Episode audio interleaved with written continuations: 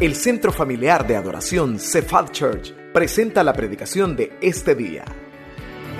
Oramos para que Dios prepare su corazón para recibir palabra viva, poderosa y transformadora en este mensaje.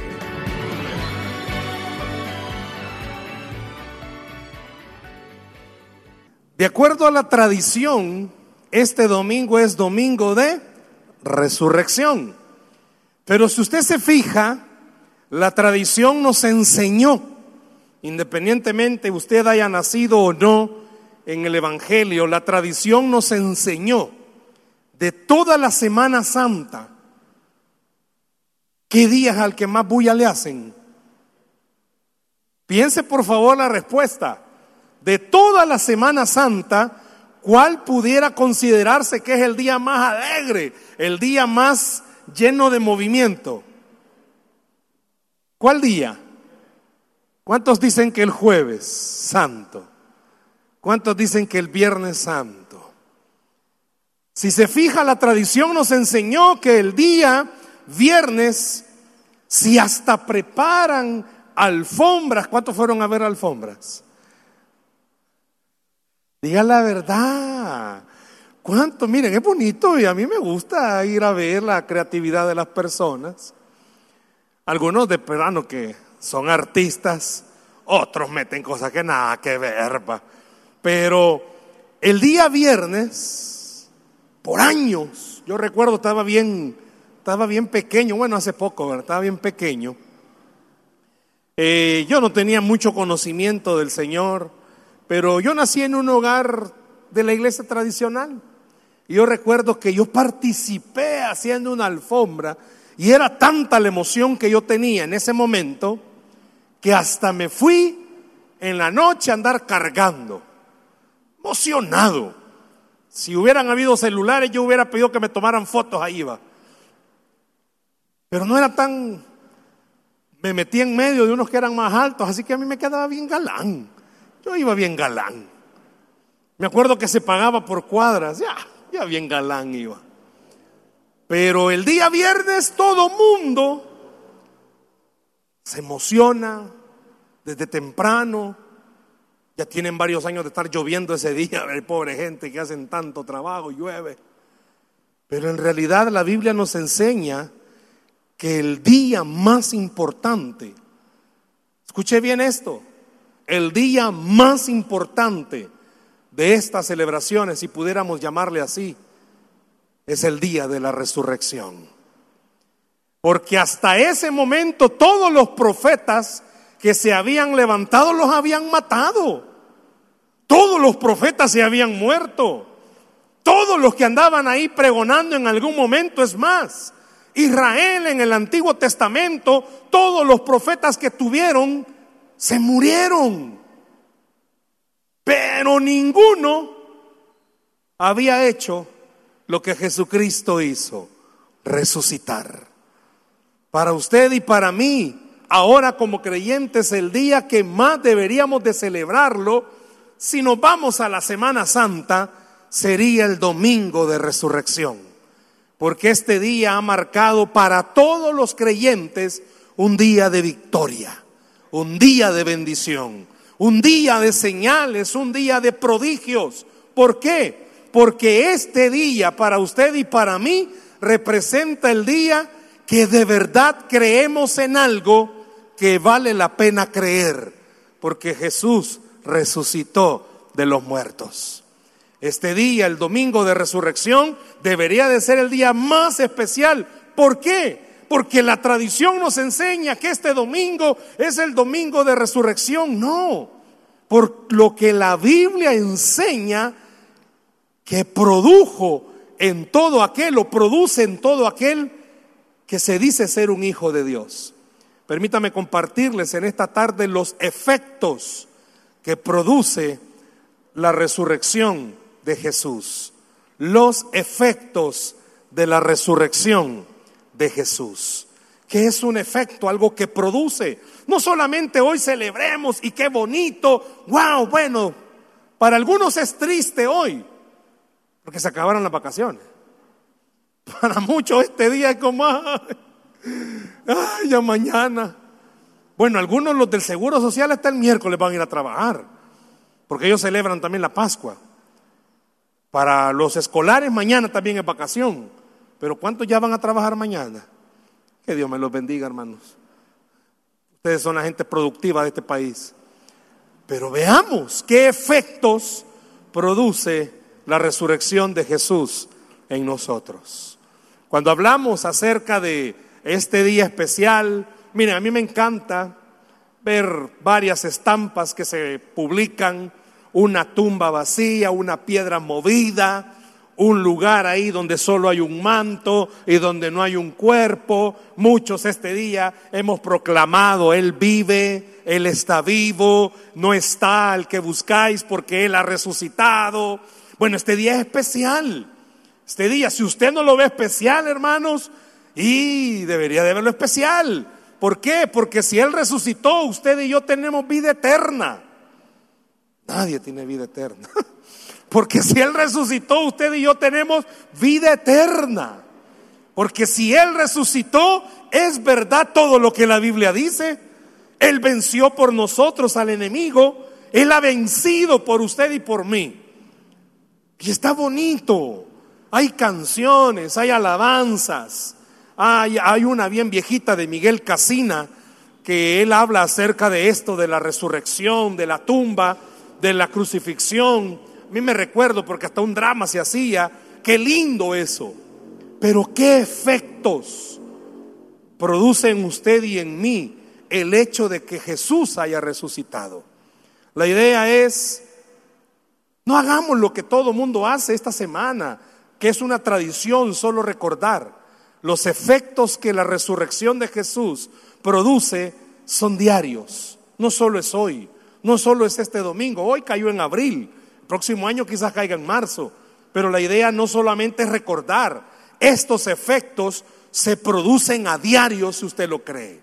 ¿Y cuál es el primer efecto que produce el estar seguros que esa tumba está vacía?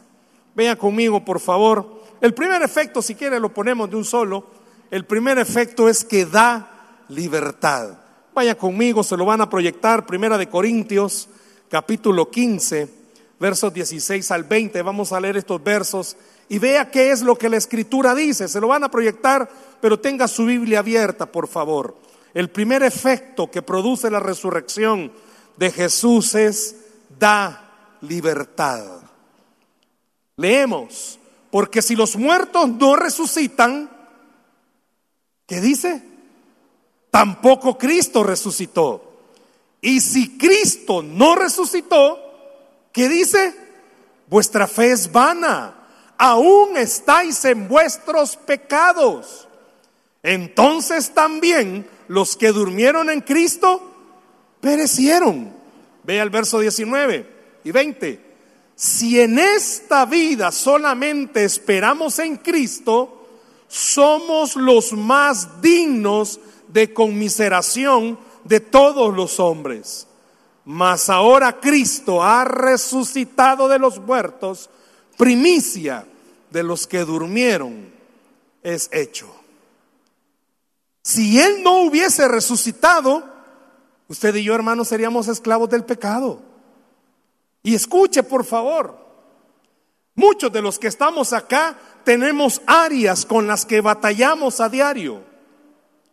Y no se vaya a una, a una tabla para colocar pecados grandes, no.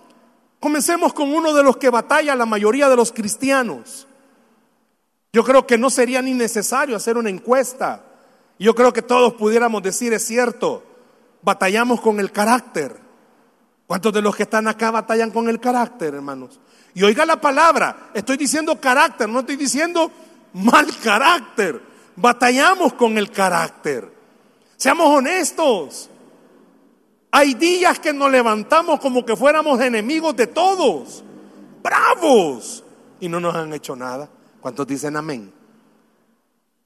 Bien felices toda la gente en nuestra casa y nosotros bien bravos nos levantamos. Y hasta se levanta bravo con usted. Se queda viendo al espejo y todavía usted se dice a sí mismo que me bebo y usted mismo es. Si Cristo no hubiese resucitado, usted y yo seguiríamos, seguiríamos siendo esclavos del pecado. Es cierto, Pablo dijo, lo que quiero hacer no hago y lo que no quiero hacer eso hago. En buen salvadoreño, si Pablo hubiera sido salvadoreño, él hubiese dicho ese versículo, es que a cada rato ando pateando el alambre. Es que a cada rato tengo problemas y vuelvo y repito, quizás solo con el carácter. Hay otras áreas con las que usted batalla. Pero si Cristo no hubiese resucitado, no tendríamos esperanza de poder decir, somos libres de la esclavitud del pecado.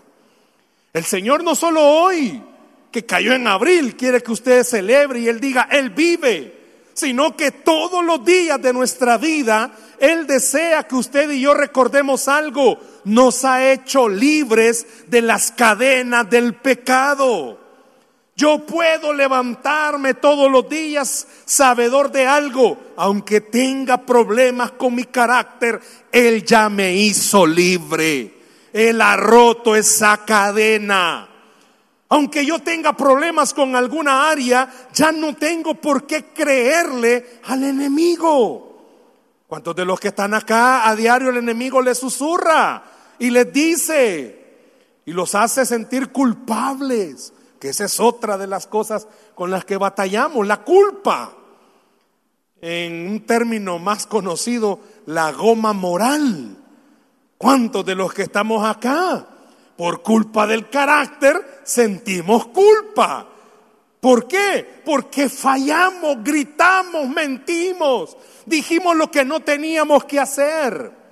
Nuestros hijos, los que ya tenemos hijos, nos ven reaccionar mal cuando yo estaba haciendo esta enseñanza, el Señor me estaba ministrando y me decía, vaya, examínate. ¿Cuántas veces tus hijos te han visto que no has reaccionado de la forma correcta cuando ya Cristo te hizo libre? Nosotros muchas veces vivimos como esclavos siendo libres en Cristo. Si yo le pidiera en esta tarde, por favor, no lo vaya a hacer, pero si yo le pidiera en esta tarde, levante la mano todos aquellos que ya siendo libres en Cristo, como que fuéramos esclavos. Había una característica en el tiempo de Pablo, cuando él usa las palabras esclavo, no solamente estaba refiriéndose a alguien que estaba preso o que tenía un grillete, sabe que en aquel tiempo era fácil oír en las casas, ellas llevan a los esclavos. ¿Y cómo podían? Porque escuchaban cuando en la calle iban sonando los grilletes. Los presos antes eran sacados, pues sí, como las cárceles no eran como las de ahora, que tenían un su patio donde los sacaban a solear. Antes no, antes los sacaban a cierta hora que se asolearan. Y toda la gente, ahí llevan a los presos, ahí llevan a los esclavos. ¿Cuántos de los que estamos acá siendo ya libres en Cristo, el enemigo se quiere burlar de nosotros, haciéndonos sentir esclavos cuando vamos caminando por algún lado, cuando llegamos a cierto lugar. En esta hora, si usted y yo estamos celebrando la resurrección de Jesucristo, también celebremos algo. Él nos ha hecho libres de nuestros pecados y nos ha hecho libres de la culpa también. No solamente celebre y diga, hoy es domingo de resurrección, sino que también celebre algo. Usted hizo la oración de salvación un día en su vida, entonces por favor, recuerde ese momento y a partir de ese instante, Cristo le hizo libre. El enemigo nos ha querido hacer creer que seguimos siendo esclavos cuando Él ha roto todo eso. Y a mí me encantan estas palabras de este texto que buscamos, porque sabe que cuando habla acerca de los pecados, poneme el verso antes, porfa, 17 y 18, cuando él habla y dice que nuestra fe ha sido en vana, aún estáis en vuestros pecados, esa palabra pecado es tan grande en el griego que también incluye temores. ¿Y cuántos sabemos aquí, hermanos, que somos esclavos del temor, del miedo? Es cierto, la situación actual está delicada, mundialmente hablando. Esto está, a veces uno se pregunta, ¿y qué va a pasar? ¿Qué sucede? ¿Hasta cuándo va a estirar un poco más la economía? Mañana es lunes, pasado martes. Ay, qué gran, qué gran adivinanza. No, mañana anuncian que van a subir otra vez la gasolina. A ver si no vuelven a bajar. Imagínense tantas cosas que preocupan. Pero este día que está celebrando usted, ah, que Cristo resucitó, que no está en la tumba. Sí, está bien. Pero la mayor celebración es el que nos ha hecho libres de todo temor. Que Él en la cruz del Calvario también crucificó el temor. ¿Sabe qué significa? Que cuando Él estuvo en la cruz, cuando resucitó, también dejó dicho a todos los que estamos acá y a todo el que cree en Él, que si usted cree en Él, debe de tener confianza que Él tiene el control de todas las cosas. Bajarse de la cruz hubiese sido fácil para él, si él era Dios. ¿Por qué no lo hizo? Porque quería crucificar también el miedo que todos nosotros tenemos. no solo miedo a la economía, miedo a cualquier área, hermanos. Por eso dice que el primer efecto que produce la resurrección es que nos ha dado libertad y libertad del pecado, libertad de la culpa, pero también libertad del temor o de cualquier atadura. ¿Cómo está caminando usted? ¿Camina como libre o camina como esclavo? Este es un buen día para que usted se ponga a pensar. Yo le permito a todos los demás ver que soy una persona que cree que Cristo le ha dado libertad. Vea el segundo efecto que produce la resurrección. No solo da libertad, da identidad. Da identidad. La gente puede verle a usted en la calle y saber que usted es un hijo de Dios. Oiga la pregunta. La gente puede verle a usted en la calle y ver que usted es un hijo de Dios. Vea lo que dice, por favor, Primera de Pedro, capítulo 1, versos 3 al 5. Bendito el Dios y Padre de nuestro Señor Jesucristo, que según su grande misericordia nos hizo renacer para una esperanza viva por la resurrección de Jesucristo de los muertos, para una herencia incorruptible, incontaminada e inmarcesible reservada en los cielos para vosotros, que sois guardados por el poder de Dios mediante la fe, para alcanzar la salvación que está preparada para ser manifestada en el tiempo postrero. Hay una palabra que el apóstol Pedro usa que nos ha hecho renacer. No sé cuántos de los que están acá en algún momento en su vida, niñez o adolescencia, pasaron por este conflicto de sentirse parte de. A los niños les gusta sentir que son parte de. A los adolescentes les gusta sentir que son parte de. Cuando uno llega a un lugar por primera vez y se siente como pollo comprado, de repente comienza a llevarse más con otro que con otro. Y eso le da a uno cierta identidad. Muchas veces nosotros como creyentes hemos caminado sobre esta vida no recordando quiénes somos. Miren, sin importar su apellido, sin importar dónde usted viva, desde el momento en el que usted aceptó a Jesucristo como su Señor y Salvador, usted no es cualquier persona, usted no es un extraño, usted es un hijo de Dios. Usted es alguien especial, Usted es alguien que vale y que vale la sangre de Cristo. Usted no es cualquier persona. La resurrección de Jesús nos da esta identidad, el poder recordar algo. Usted y yo somos personas especiales. En el Antiguo Testamento, si usted lee, todos aquellos que amaban a Dios sobresalían en algo. Dice que Daniel, Sadrat, Mesad y Abednego, los amigos de Daniel, dice que fueron encontrados diez veces mejores que los babilónicos. Y la gente se preguntaba por qué. Y la, y la respuesta era obvia, porque confiaban en Dios. Eso es en el Antiguo Testamento. Pero en el Nuevo Testamento, el Señor Jesús se le queda viendo a sus discípulos y le dice a todos, por creer en Él, mayores cosas podrían hacer. ¿A qué me refiero con esto? La resurrección de Jesús que produce en nosotros. No solo el hecho de decir, me identifico, me da identidad, me demuestra quién verdaderamente yo soy. Usted tiene problemas en su trabajo.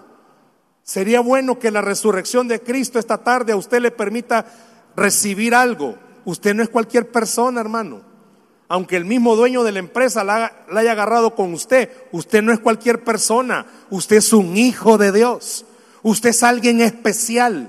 Usted no es cualquiera. Usted es alguien que fue por quien fue derramada la sangre de Cristo. Somos especiales no solo da libertad, sino que nos da identidad. El enemigo ha querido pisotearnos muchas veces. Nos ha hecho querer sentir que no somos nada, que no valemos nada. ¿Y vos quién sos? Y muchas veces le hemos creído. Hay muchos creyentes que le creen al enemigo. No, es que yo no sirvo. No soy bueno para las matemáticas. No soy bueno para los números. No, quizás ese trabajo me queda muy grande. No, yo creo que no puedo. Tal vez una casita pequeña. No, tal vez yo no puedo hacer esto. Pero cuando usted entiende que es verdaderamente un hijo de Dios, dice que fuimos renacidos para una herencia incorruptible. Tenemos algo especial. Usted y yo somos gente especial. No somos cualquier persona. No somos cualquiera. Somos alguien que fue derramada la sangre de Cristo en la cruz del Calvario. Usted y yo, al Jesús resucitar, confirma que somos personas especiales. Siéntase especial, hermano. Siéntase especial, hermana. No sienta, como se dice vulgarmente, que somos gatos. Somos hijos de Dios. Somos personas especiales. Usted es un doctor, no es cualquier doctor, es un doctor que es hijo de Dios. Usted tiene alguna profesión, no es cualquiera, usted es alguien que es un hijo de Dios, es alguien especial. No solo da libertad, no solo da identidad. Mire el tercer efecto que produce la resurrección de Jesús. Muestra el poder de Dios.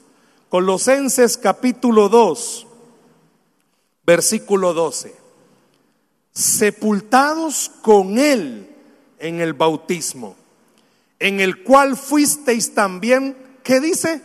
Resucitados con Él mediante la fe en el poder de Dios que le levantó de los muertos.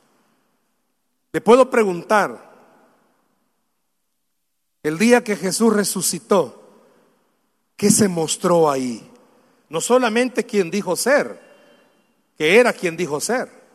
Este verso es importante porque dice que la resurrección de Jesús demostró que Dios tiene poder. Y eso a usted y a mí nos tiene que dar gran relevancia e importancia. ¿Por qué? Porque el mismo poder que resucitó a Jesús está presente para usted y para mí. En el Antiguo Testamento, ese poder abrió un mar, ese poder hizo prodigios. Hermanos, quienes humanamente hablando pueden hacer que una roca de agua, el poder de Dios pudo hacerlo. Y en el Nuevo Testamento, dije algo al principio, ¿cuánto profeta se levantó? Comenzó a hablar, murió y hasta ahí llegó. Pero Jesús resucitó. Y la resurrección de Jesús demostró el poder que tiene Dios. Si Dios pudo resucitar a Jesús, le puedo preguntar algo. ¿Qué más puede hacer Dios? ¿Qué necesita usted que Dios haga? El hecho de que Jesús resucitara nos demuestra a todos nosotros, a todos, nuestro Dios tiene poder. Mi Dios tiene poder. Qué bueno fuera que ante cualquier circunstancia, mire, la tradición hoy celebra Domingo de Resurrección, qué bonito pero que usted y yo pudiéramos recordar algo todos los días. Mi Dios tiene poder. Vea su situación, vea lo que está pasando, vea lo que está viviendo. Si Él resucitó, también tiene poder para hacer milagros sobre su vida. ¿Qué necesita usted que Dios haga? ¿Qué necesita usted que Dios haga? Qué importante es cuando vemos el poder movió la roca. El poder venció a la muerte. El poder de Dios levantó a Cristo de los muertos. Algo trascendental, nadie más lo ha podido hacer. Y ese poder demuestra algo. El Dios a quien nosotros servimos tiene un poder sobrenatural. Que esta tarde no solamente deberíamos de celebrar que resucitó, sino que también ese poder está a nuestra disposición. Dios quiere mostrar su poder en su vida. Si usted cree que Jesús resucitó, también debería de creer que Dios tiene el poder para ayudarle en cualquier situación que usted está enfrentando. Me permite preguntarle en dónde necesita que Dios demuestre su poder, pues la misma fe que usted tiene de creer que Jesús resucitó, tenga para creer que Él tiene el poder para hacerlo. Jesús tiene el poder para hacerlo. Dios tiene el poder para hacerlo. Habrá algo donde usted necesita que Dios demuestre ese poder. Piense en una sola cosa. Piense en una sola cosa donde usted necesita que Dios demuestre su poder. Hoy es un buen día para que usted pueda creer que el mismo poder que levantó a Jesús de los muertos es el mismo poder que puede obrar sobre su vida. Ese poder puede obrar milagros de sanidad. Ese poder puede obrar milagros familiares. Ese poder puede hacer que las cosas que no son existan. Ese poder puede abrirle puertas al que no tiene. Ese poder puede hacer que cualquier tempestad se pueda calmar no solamente da libertad, no solamente da identidad, la resurrección de Jesús muestra el poder de Dios. ¿Cuántos esta tarde necesitan que Dios muestre su poder? Fíjese lo que estoy preguntando. ¿Cuántos esta tarde necesitan que Dios muestre su poder? ¿Habrá algo imposible para Él? Dios le está diciendo en esta tarde, no solamente celebres en Semana Santa que resucité a Jesús, todos los días podés tener acceso a ese poder que hace milagros sobrenaturales. Todos los días tiene acceso a ese poder que hace milagros sobrenaturales. ¿Cuántas personas de los que estamos acá? Pues Semana Santa no fue tan agradable. Para algunos sí fue vacación, pero para otros fue tribulación. Pues no solo celebre que Jesús resucitó, también celebre que usted tiene acceso a ese poder. Dios puede hacerlo. Dios puede ayudarle en esta tarde, sea cual sea su situación. A mí me encantaría que usted pudiera meter su problema en una tumba, así como la que metieron a Jesús. ¿Sabe por qué? Porque Dios es experto en quitar piedras. Dios es experto en resucitar muertos. Dios es experto en hacer cosas que ojo humano no ha visto. Deje que Dios le muestre a usted que Él todavía sigue poniendo órganos nuevos donde hay órganos atrofiados. Dios puede darle trabajo al que no tiene. Dios puede proveerle al que no tiene. Dios puede restaurar cualquier familia. ¿Sabe por qué? Porque Él es un Dios todopoderoso. Mire ese versículo mediante la fe en el poder de Dios que le levantó de los muertos. Tenga fe, hermano. Jesús resucitó. ¿Usted lo cree? Pues tenga fe que Dios también va a ayudarle. Tenga fe, que Dios va a hacer un milagro. No solamente da libertad, no solo da identidad y no solo muestra el poder de Dios. Véalo el número cuatro, por favor. La resurrección de Jesús nos da motivos para adorarle. La resurrección de Jesús nos da motivos para adorarle.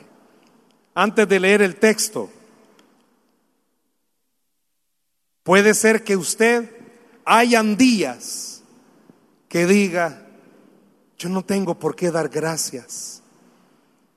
No se extraña, hay creyentes que creen que no tienen motivos para dar gracias. Vea lo que dice Isaías 25, 8 y 9. Destruirá la muerte para siempre y enjugará Jehová el Señor toda lágrima de todos los rostros y quitará la afrenta de su pueblo de toda la tierra, porque Jehová lo ha dicho. Vea el versículo 9. Y se dirá en aquel día, he aquí, este es nuestro Dios. Le hemos esperado y nos salvará. Este es Jehová a quien hemos esperado.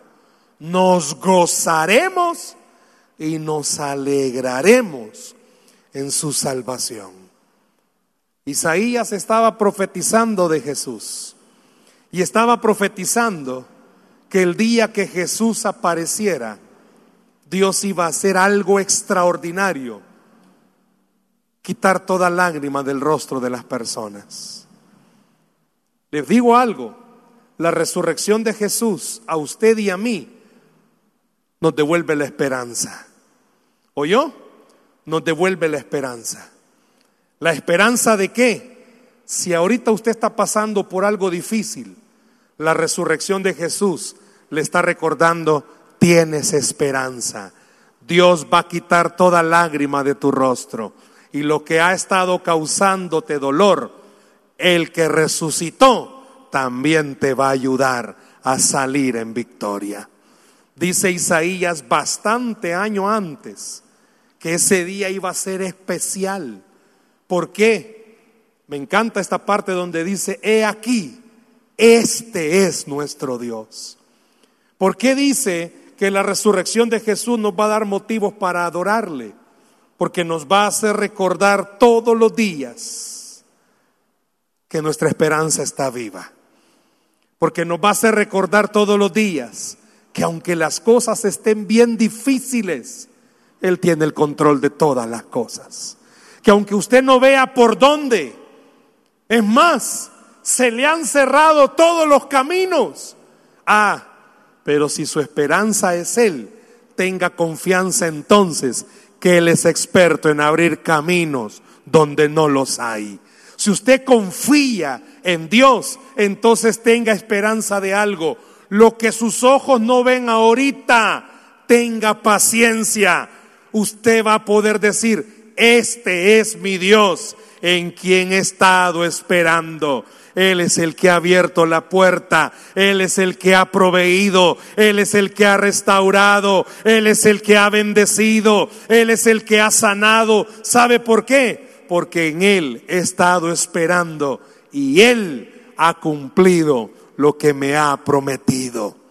La resurrección de Jesús tiene que darle motivos a usted de alegría, tiene que darle motivos para poder adorarle. ¿Por qué? Porque eso le permite recordar todos los días, yo tengo esperanza. Puedo preguntarle en esta tarde a todos los que están acá, ¿cuántos de los que están acá necesitan una esperanza sobre alguna área? ¿Sabe qué le está diciendo Dios en esta tarde? Está bien, celebrar que hoy es el domingo de resurrección, pero también deberías de celebrar algo. La resurrección de Jesús te da esperanza. Sin importar la situación, la resurrección de Jesús te da esperanza. Él le da libertad, Él le da identidad, le permite ver el poder de Dios. pero también le permite tener motivos para poder adorarle. La libertad que Jesús da, nadie más puede darla. Y hoy es un buen día para que usted y yo podamos creerle a Dios que las cosas que son imposibles para nosotros, para Él todo es posible. ¿Por qué? Porque pudo resucitar de los muertos. Yo quiero que esta tarde usted se ponga a pensar, ¿necesita libertad? ¿Necesita recordar su identidad? ¿Necesita ver el poder de Dios actuar sobre alguna área?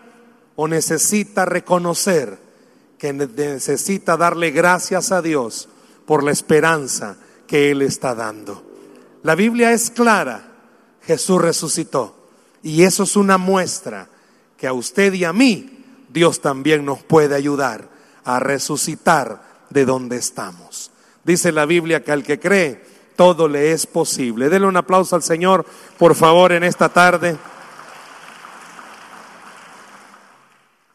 Necesita que Dios obre esperanza sobre su vida. Deje que Dios le dé libertad.